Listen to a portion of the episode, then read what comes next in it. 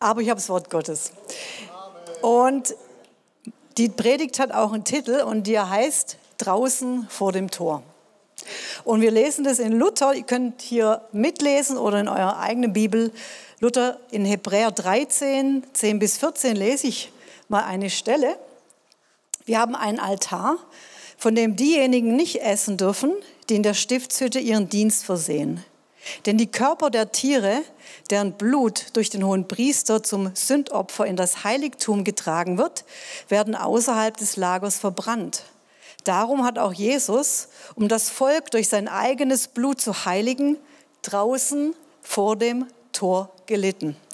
So lasst uns also zu ihm hinausgehen, außerhalb des Lagers, um seine Schmach zu tragen, denn wir haben hier keine bleibende Stadt, sondern die zukünftige suchen wir. So, wir haben hier also ein Bild, wird aufgezeichnet in diesem Hebräerbrief.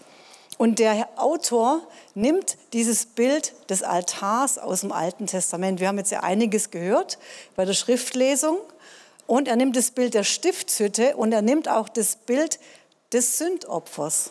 Und dieses Sündopfer war ein Opfer, das, auf das die ganze Sünde des Volkes gelegt wurde. Und das war eigentlich einmalig zu diesen Opfern, die sonst da gebracht wurden, nämlich das Einzige, was von diesem Opfer überhaupt in das Allerheiligtum gebra Heilige gebracht werden konnte, war das Blut.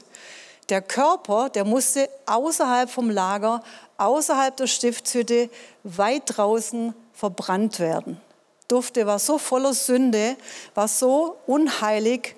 Und normalerweise war es so, dass die Opfer auch von den Priestern gegessen werden durften mit Freude. Aber dieses Opfer, das war ganz weit draußen, das war vor dem Lager. Und dieses Bild nimmt der Schreiber und sagt, Jesus war auch so ein Opfer. Und das kennen wir ja aus dem Wort Gottes, da wird beschrieben, siehe, das Lamm Gottes, das der Welt Sünde trägt. Und dieses Wort draußen, das hat mich irgendwie getroffen. Draußen sein. Ich weiß nicht, ob dir das gefällt, draußen zu sein. Draußen heißt, man ist nicht drin. Man gehört nicht irgendwie nicht dazu. Man ist außerhalb. Ja, und irgendwie dieses Wort hat mich schon mehrere Wochen irgendwie beschäftigt. Das, ich fand es so krass, wie Jesus draußen ein Opfer war vor dem Tor der Stadt. Und jetzt schauen wir uns mal an, was war denn das für ein Ort draußen? Vor dem Tor. Und vielleicht kannst du ein bisschen, wenn ich das jetzt dir vorlese, mal so ein bisschen scannen und schauen, mit was du dich da eigentlich auch identifizieren kannst und was vielleicht so wie die Liste jetzt von Felix, auch du mal schauen kannst, oh, das kommt mir irgendwie bekannt vor, das kenne ich. Und, und da lese ich das dir mal vor. Was war draußen? Da war der Müll, da war der Abfall. Draußen war der Müllplatz der Stadt. Da war der Schmutz, da war der Gestank, da waren Schweiß, Tränen und Blut. Draußen vor dem Tor waren die Aussortierten, die Abgeschriebenen, die bloßgestellten und die Über Übeltäter, die zur Schau gestellt wurden. Aller Ehre und Würde beraubt. Draußen war der Ort der Gaffer und Lästerer, der Gottesleugner, da war Verachtung, da war Spott, Hohn, Fingerzeigen. Es war dieses Bashing unserer Zeit, mit dem Finger auf jemanden zu zeigen und ihn bloßzustellen. Da war Gewalt und Willkür, Verrat, Feindschaft, Gottlosigkeit, Fluchen.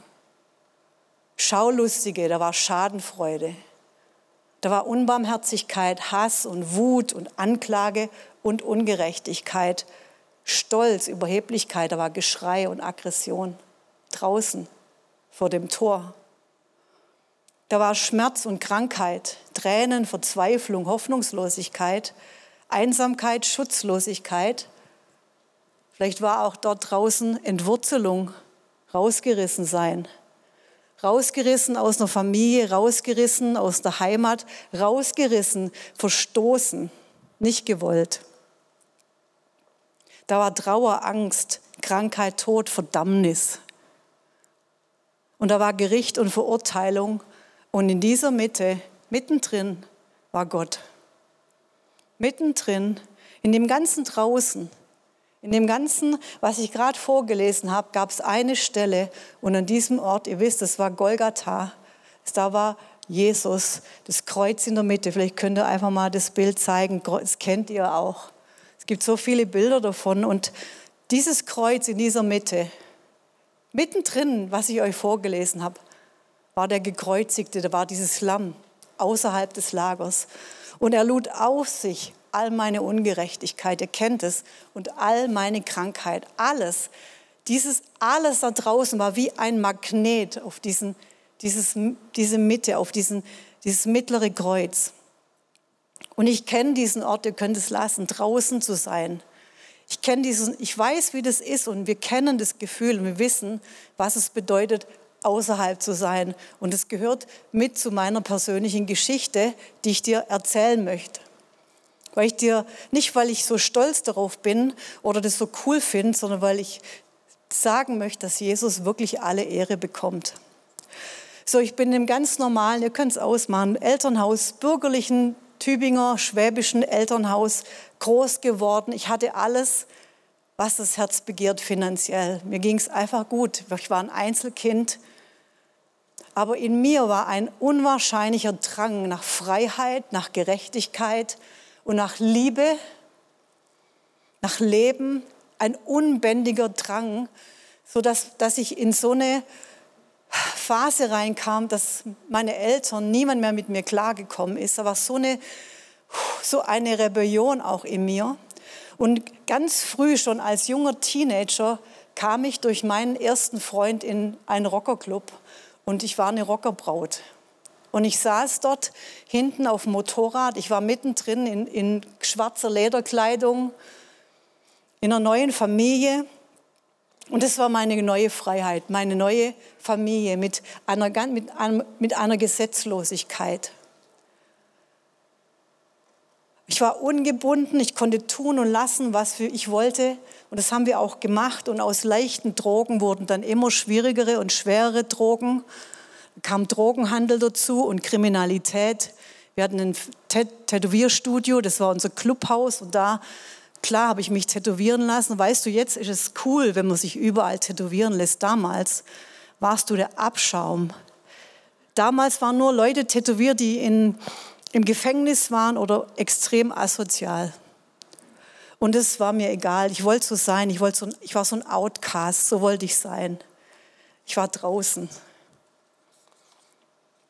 In der Zeit sind mir die ersten Christen begegnet und ich wusste, die sind wirklich Christen. Ich habe es ihnen angesehen, die waren anders als alles, was ich bisher kannte. Und ich traf sie und sie erzählten mir von Jesus, von seiner Liebe und dass er mich haben möchte. Mich möchte. Ich hatte stundenlange Gespräche damals mit meinem Freund im Wohnzimmer von, von wirklich hingegebenen Christen. Und sie haben mir alles erzählt über die Bibel, über Adam und Eva, über Jesus, über die Ewigkeit, über Himmel und Hölle und dass es einen Satan gibt, dass es eine Hölle gibt. Aber Jesus hat um mich gerungen, aber ich war nicht bereit. Und alle Warnungen, die sie hatten für mich, die Stoppschilder, die Jesus aufgestellt hat, ich wollte sie nicht hören. Und sie haben mich gewarnt und haben gesagt, Claudia, es gibt eine Spirale, die geht noch weiter runter. Und es war dann so für mich. Ich war neugierig auf jedes Neue, jeden neuen Kick. Und sie haben mich gewarnt und haben zu mir gesagt, es gibt Finsternis und du kannst dich da rein begeben. Und zu meiner Zeit war sehr stark alles mit Esoterik, mit Okkultismus. Und es hat mich fasziniert, die Finsternis. Ich habe die alle Warnungen in den Wind geschlagen und meine Freundin kam aus dem Urlaub mit Tarotkarten. Ihr kennt es vielleicht. Damit kann man wirklich Wahrsagerei betreiben. Und ich dachte, das muss ich haben. Und ich habe mir gleich die schlimmsten Karten besorgt von Alistair Crowley. Das war wirklich ein Satanist. Und dann ging die Spirale nach unten. Und ich weiß noch wie heute, als ich die erste Karte gelegt habe, war das, als ob ich hinübertrete in ein anderes Reich, in ein Reich der Finsternis. Es war meine Entscheidung. Ich bin hineingetreten in ein finsteres Reich und ich habe in diesem finsteren Reich Dinge gesehen und Mächte und Kräfte, und Dämonen und Finsternis. Und ich habe gesehen, dass es da Power gibt, dass es da Kraft gibt. Ich wollte wie eine Hexe sein. Ich wollte eine, es war eine Ehre für mich, wenn man mich so, wenn, mich so zu nennen. Meine Freunde bekamen Angst vor mir. Ich wurde, ich wurde immer finsterer und ich, ich konnte anfangen, Menschen richtig zu beeinflussen. Ich konnte wirklich in, in Zukunft schauen, sage ich mal. Und gleichzeitig wurde ich immer belasteter und wie dämonisch belastet und psychisch durchgedreht. Und ich weiß, ich hatte damals ein Zimmer in der Innenstadt mit Blick auf die Psychiatrie und ich dachte, okay, wahrscheinlich muss ich da bald hin, damit ich irgendein Mittel bekomme, damit ich runterkomme und zur Ruhe komme, weil ich war so getrieben. Und jede Nacht hatte ich Angst, dass der Teufel mich persönlich abholt, jede Nacht. Und dann kam Jesus in meine WG. Da kam ein junger Mann, lange Haare, der hat mit uns Drogen genommen und ich dachte, ah, das ist wahrscheinlich Jesus. Weil die Christen hatten mir erzählt, dass Jesus wiederkommt. Und ich dachte wirklich, Jesus ist jetzt in meine WG gekommen, um mir zu zeigen, was ich da eigentlich lebe. Aber er war natürlich nicht Jesus, sondern ein junger Mann, der selber psychisch krank war und zurück in die Psychiatrie musste. Von dort schrieb er mir einen Brief. Wie ein kleines Kind hat er mir sein, sein Zimmer gezeichnet, so Bett, Stuhl. Ja, ich wusste, der hat einfach ein Problem. Aber drunter unter dieser Zeichnung war mit glasklaren Worten geschrieben, siehe, ich bin bei euch bis ans Ende der Welt. Und ich wusste, Gott redet jetzt zu mir in meine Finsternis. Jesus redet zu mir, dass er da ist, draußen bei mir. Aber ich war immer noch nicht bereit. Ich war immer noch nicht bereit, obwohl ich wusste, wenn es einen Teufel gibt, dann muss es Gott geben. Ich war immer noch nicht bereit, mein Steuerrad aus der Hand zu lassen. Immer noch nicht. Mann, wie krass kann man stur sein? Und dann kam die Kapitulation. Ich wurde mit 22 schwanger und es war meine absolute Kapitulation, weil ab dem Moment war mein Leben irgendwie beendet, weil ich wusste, diese Freiheit, die ich wollte, die kann ich nicht leben. Und jetzt? Und ich habe sehr gerungen. Ich habe sehr gerungen, das Kind zu bekommen. Ich habe sehr gerungen. Ich wusste, Abtreibung geht nicht, das ist Mord. Aber ich habe gerungen. Das war wie ein Kampf. Und irgendwann, ich habe meine Knie gebeugt. Ich weiß noch wie heute in meinem Wohnzimmer, dort im Wendfelder Garten. Das war früher der asozialste, schlimmste Ort, wo man überhaupt wohnen kann. Wenn du gesagt hast, ich komme aus dem Wendfelder Garten, das war nur peinlich.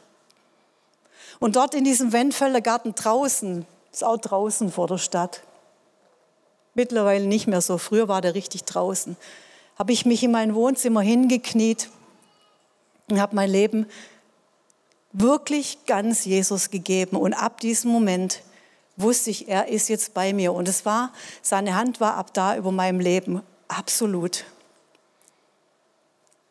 Ich war jetzt Christ, ich war, er war der Captain, er war der Chef in meinem Leben. Und er hatte jetzt das Steuerrad in seiner Hand. Und ich wusste, ich brauche eine Gemeinde. Ohne, ohne Gemeinde, du schaffst es nicht, du wirst es nie schaffen. Und ich kam hierher und ich bin hier nach vorne gekommen. Es war an einem anderen Ort. Wir hatten da noch Gottesdienst in der Innenstadt, alle 14 Tage. Ihr Lieben, wir sind hier sehr verwöhnt. Alle 14 Tage. Huh. Da bist du aber da. Ich hatte so einen Hunger und ich war vorne und habe mein Leben Jesus gegeben mit so einer Freude. Man muss nicht lange sagen, wer, wer möchte. Ich bin schon nach vorne gerannt. Und dann begann der Herr mich abzuwaschen und zu reinigen hier in der Gemeinde. Glaubensgrundkursen, mit Seelsorge, hat mich gereinigt, hat den ganzen Schmutz, den ich da draußen hatte, abgewaschen. Gedanken voller Perversion, Gedanken von Unreinheit, wo ich nie gedacht hätte, dass man davon frei wird. Ich möchte sagen, manche von euch, ihr habt so schlimme Gedanken und ihr erzählt sie niemand, weil ihr denkt, ein Christ darf das nicht denken. Aber Jesus möchte es abwaschen, er möchte es wegnehmen. Und er hat mich abgewaschen, er hat meine Gedanken gereinigt, meinen Körper gereinigt von Finsternis. Und er hat angefangen, meine Tränen abzuwischen, so wie wir das lesen. In der Offenbarung, Gott wird alle Tränen abwischen von ihren Augen und der Tod wird nicht mehr sein. Weder Leid noch Geschrei noch Schmerz werden sein, denn das Erste ist vergangen. Und so war das bei mir. Und ich weiß noch, ich saß ein Jahr in jedem Gottesdienst hinten. Ich habe nur geweint, geweint und geweint und alles kam raus. Alles kam raus. Und Gott fing an, mich zu erneuern und wiederherzustellen. Und ich wurde sein Eigentum. Ich wurde seine Frau. So wie das steht in Epheser 1. Da steht 11 bis 14 so ungefähr. Ich wurde sein Eigentum. Ich wurde, hier steht, ich wurde zum Erbe seiner Erlösung. Dass wir sein Eigentum sein würden zum Lob seiner Herrlichkeit. Und es wurde ich. Wurde sein Eigentum zum Lob seiner Herrlichkeit. Und er hat mich komplett wiederhergestellt, meine ganze Person, bis in die tiefsten Gene hinein, da wo kein Psychotherapeut mehr reinkommen kann. In die tiefsten Stellen meines Lebens, meiner Seele, meines Geistes kam er rein und hat mich befreit von Lasten, die ich mit mir getragen habe, von denen ich gar nicht wusste, dass es sowas überhaupt gibt. Lasten meiner Generationen, die vor mir gelebt haben. Mein Großvater aus dem KZ, der dort elendig gestorben ist, wo ich gemerkt habe, ich bin ja wie er, Freiheitskämpfer. Jesus hat mich neu gemacht. Das kann nur er. Und er hat die Schatten meiner Vergangenheit weggenommen. Und ich durfte anfangen, ihm zu dienen, anderen Menschen zu helfen, ihm, ihnen zu erzählen, wie gut er ist. Sie rauszuholen, zu sagen, hier, komm zum Kreuz, komm dorthin. Healing Room zu machen, Menschen zu dienen. Wir waren kaum verheiratet. Wir hatten schon nach einem halben Jahr die erste Punkerin bei uns wohnen. Seither wohnen wir nie allein. Seit 27 Jahren. Wie lang? 27 Jahren. Und ich habe das erlebt, was in Hesekiel steht. Und da wird berichtet, wie Jesus, wie, wie jemand an einer Frau vorbeigeht. Und siehe, ich ging an dir vorüber. Ich sah, dass du alt genug warst. Und ich breitete meinen Mantel über dir aus und bedeckte deinen nackten Körper als Zeichen, dass du mir gehören solltest. Ich, Gott der Herr, schwor dir die Treue und schloss mit dir einen Bund fürs Leben. Und du wurdest meine Frau. Ich badete dich und wusch dich mit Öl, wusch dich ab und wusch dich und zog dir neue Kleider an. Und das habe ich erlebt. Das macht der Herr. Siehe, ich mache alles neu. Wir haben noch ein bisschen. Wir haben noch ein bisschen. Der Herr macht dieses Jahr viel neu. Der möchte in deinem Leben Dinge neu machen. Wir haben Oktober, November, Dezember, wir haben noch ein bisschen. Und Gott sagt, hey, ich möchte Dinge neu machen, von denen du dir nicht vorstellen kannst, dass die neu werden. Vielleicht denkst du, hm, Jesus kann viel tun. Aber kann er wirklich alles tun? Kann er wirklich, wirklich alles tun? Weißt du, die Jünger waren auch in so einer Situation und sie haben den Herrn gefragt, Herr, wie kann das gehen? Das geht nicht. Ist doch unmöglich. Wie soll es gehen? Und dann sagt Jesus zu ihnen, was bei Menschen unmöglich ist, ist bei Gott möglich. Bei ihm ist alles möglich in deinem Leben, alles. Ich möchte dir sagen, alle Heilung, alle Wiederherstellung. Vielleicht sind da so Gedanken in dir und du und Anfechtungen, die du noch nie erzählt hast und du kämpfst damit rum. Ich hatte den Eindruck, dass den Leute, ihr kämpft seit Jahren mit den gleichen Dingen. Heute ist der Tag, wo das zerbrechen soll. Das ist ein tiefer Schmerz in manchen, vielleicht eine Hoffnungslosigkeit, vielleicht was, wo du denkst, so ein Schmerz, so etwas in mir, wie kann das rauskommen? Jesus tut es. Er ist der Sieger am Kreuz. Deshalb, ich habe gejubelt über dieses Lied am Anfang. Das war ein Siegeslied über Jesus. Und jetzt schauen wir uns nochmal den Vers an von Anfang. Und es ist interessant, da steht, darum hat Jesus, um das Volk durch sein eigenes Blut zu heiligen, draußen vor dem Tor gelitten. Er hat gelitten, okay? Und jetzt steht hier plötzlich etwas in der Gegenwartsform. Jesus hat gelitten, er ist am Kreuz gestorben und es steht hier, so lasst uns nun hinausgehen. So lasst uns also zu ihm hinausgehen außerhalb des Lagers, um seine Schmach zu tragen denn wir haben hier keine bleibende Stadt, sondern die zukünftige suchen wir. Und plötzlich schwenkt die Vergangenheit, was Jesus getan hat, in das Jetzt. zu einem Aufruf, wo Gott jetzt zu uns redet, jetzt zu dir, jetzt. Und er sagt zu dir, denn. Und wir fangen mit dem denn an. Denn wir haben hier keine bleibende Stadt, sondern die zukünftige suchen wir. Es geht um die Ewigkeit.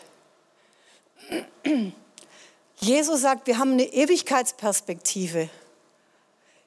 Wir, haben eine, wir suchen die Stadt, das himmlische Jerusalem. Wir haben hier keine bleibende Stadt. Das wird hier alles vergehen. Im Wort Gottes steht, er wird es aufrollen. Wie eine Rolle wird, werden die Himmel und die Erde sich aufrollen und er macht alles neu. Wir haben hier keine bleibende Stadt und wir suchen die zukünftige Stadt und darauf soll mein Sinnen gerichtet sein, auf die Ewigkeit. Weißt du, alles, was du tust, hat doch eine Ewigkeitsperspektive. Wo du wohnst, wenn du heiratest, was du arbeitest, was du opferst, hat doch eine Ewigkeit. Es geht doch um die Ewigkeit, es geht doch um das, wann Jesus wiederkommt. Weißt du, da war eine, ist eine Geschichte, die fand ich ganz cool. Da war ein Mann auf Durchreise und er klopft bei seinem Freund in der Stadt. Und der Freund macht ihm auf und er schaut in sein Wohnzimmer und sieht nur einen Stuhl und Tisch und ganz viele Bücher. Und dann sagt er, hä, wo ist, ist es alles, was du hast? Wo sind deine ganzen Möbel? Wo sind deine ganzen Sachen? Und der Mann antwortet mit einer Gegenfrage und sagt, wo sind denn deine ganzen Sachen? Und dann sagt der Mann, hm, du bist lustig, ich bin doch nur auf der Durchreise.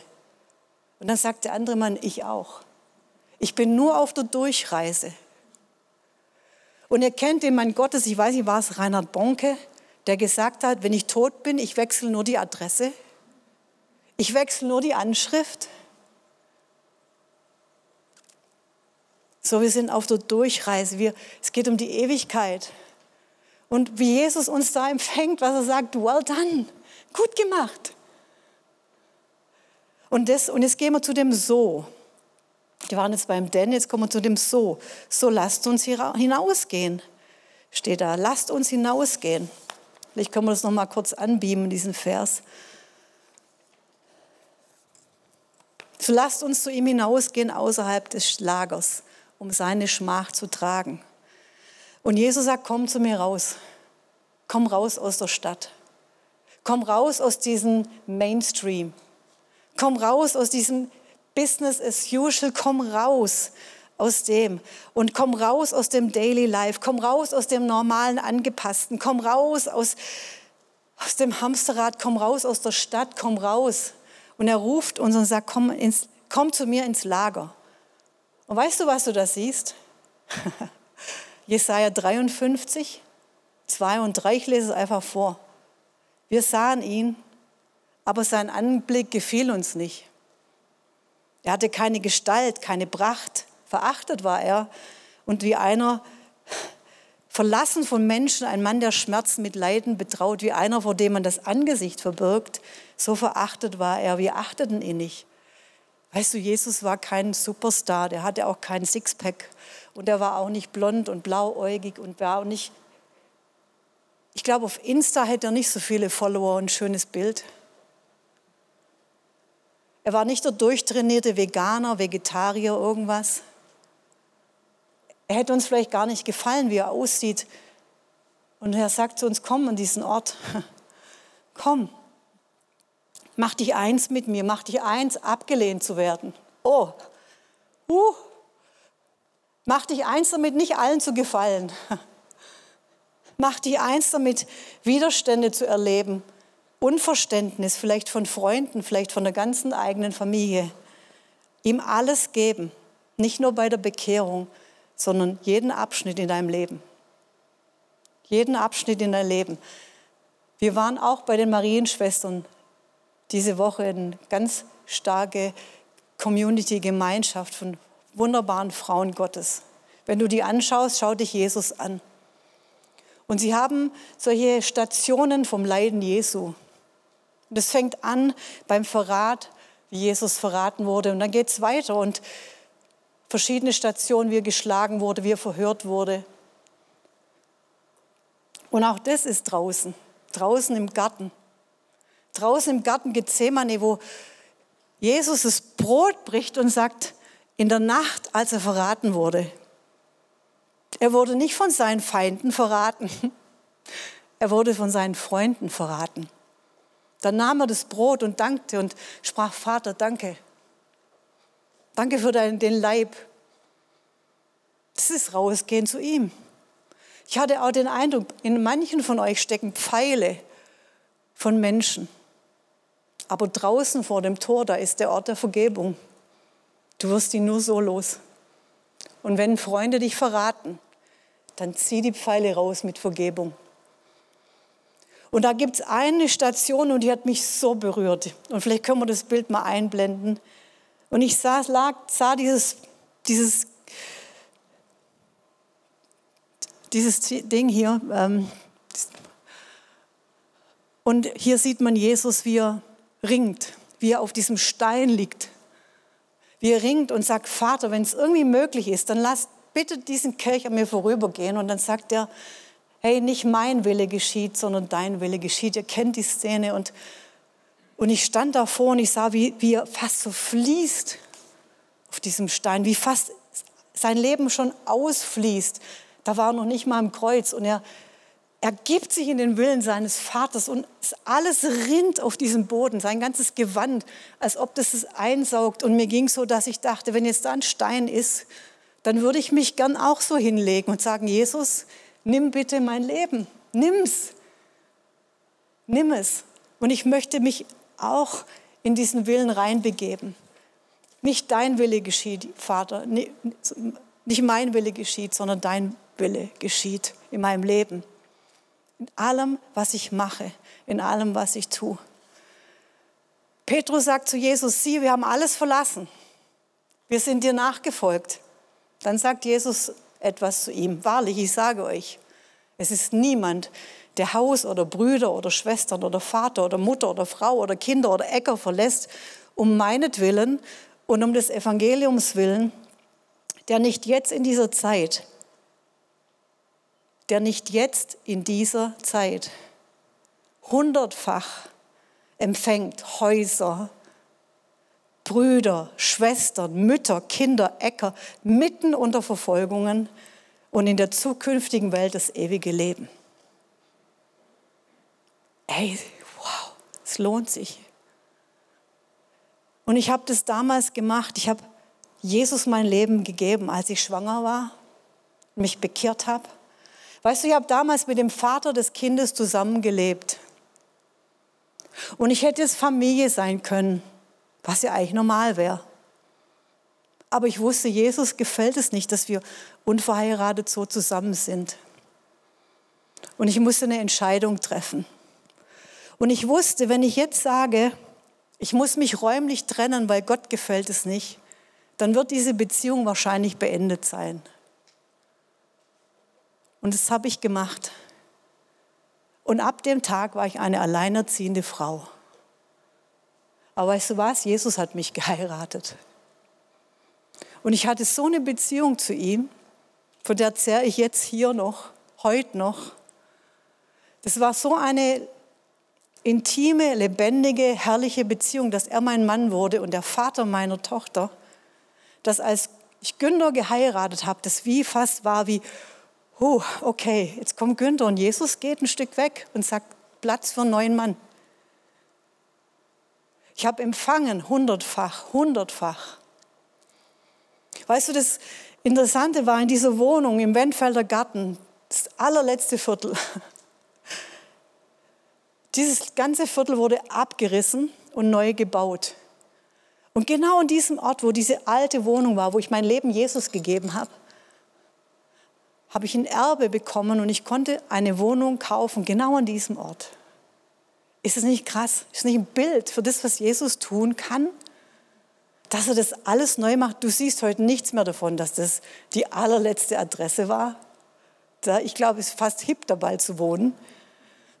Und das macht Jesus. Und lass uns aufstehen, wir wollen einfach zusammen beten. Halleluja, danke Herr.